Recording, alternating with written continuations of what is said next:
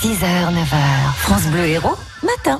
Agnès Muller, avec l'Héroltesse du jour, vous allez nous faire voyager ce matin. Oui, on va partir loin. Je suis pas sûre qu'il fasse aussi beau qu'ici, là où on va maintenant. En tout cas, on va retrouver Sandrine Locci, vous l'avez dit, hein, partie pour un tour du monde. On la suit régulièrement, elle et sa famille. On va prendre des nouvelles tout de suite. Bonjour Sandrine Locci. Bonjour Agnès.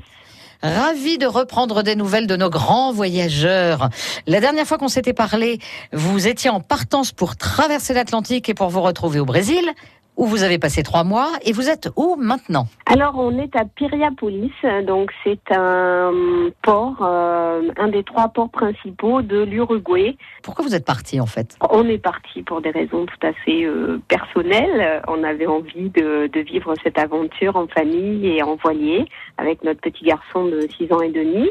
Euh, et puis on a voulu partager notre aventure. On a voulu en fait qu'elle soit le prétexte aussi à d'autres que nous euh, de découvrir euh, ben, un peu tous les pays qu'on allait traverser et de découvrir aussi, euh, de rappeler que la planète est belle. Pour en parler, pour mettre en valeur ces initiatives. Et donc vous embarquez effectivement des gens qui ont envie de suivre un petit bout de votre aventure avec vous. On a embarqué des personnes euh, avec Carbon Free, qui est la société de, de Jean-Luc, mon époux.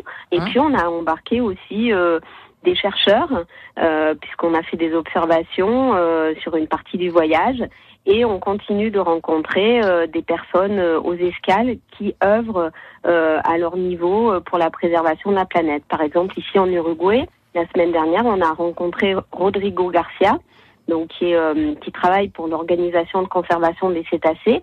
Je trouve qu'ici en Uruguay, il y a des baleines franches euh, qui euh, qui remontent euh, bah, à cette période. Hein, on va bientôt les, les voir. Je crois même qu'il y en a il y en a deux qui ont déjà été observés un petit peu en avance. Oui. Et on espère les voir au mois de juillet.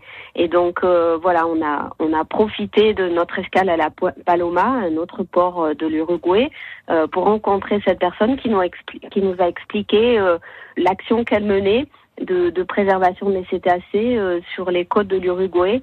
Et on va faire un petit reportage sur euh, Rodrigo Garcia euh, qui sera prochainement mis à la disposition de tous ceux qui nous suivent sur planèteencommun.fr. La prochaine destination, c'est quoi? Parce que si j'ai bien compris, vous allez rester un petit moment en Uruguay pour essayer de voir les baleines et puis après vous partez où? Alors on reste en Uruguay plusieurs mois parce qu'en fait ici c'est l'hiver austral. Donc euh, vous euh, en France euh, vous commencez à vous dévêtir nous mhm. c'est l'inverse, on commence à se couvrir mhm. avec des, des, dépressions assez importantes. Hein, on a déjà vécu plusieurs tempêtes ici depuis qu'on est arrivé il y a moins d'un mois.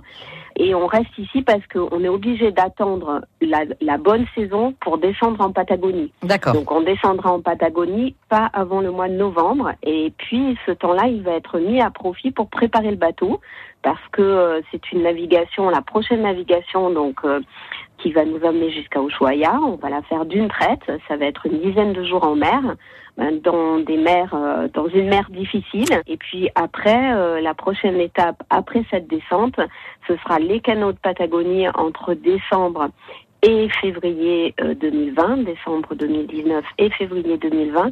Et là, euh, il faudra aussi que le bateau soit prêt à s'amarrer euh, dans les calas, dans les canaux, euh, donc au milieu de nulle part, au milieu de, des glaçons aussi, oui. avec des amarrages particuliers. Donc là, on est vraiment dans, on rentre dans une phase de préparation du bateau pour aborder une autre étape. Vous continuez à découvrir des choses et peut-être à vous découvrir. C'est un voyage intérieur aussi. Hein. Hum.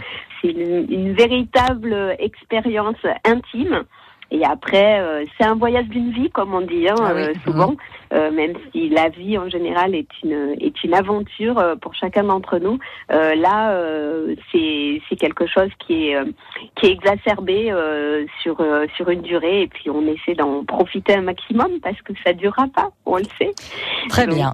en tout voilà. cas, c'est bien de nous en faire profiter. On vous suit évidemment sur les réseaux sociaux. Il y a une page Facebook, il y a le site. Vous l'avez dit, Planète en commun.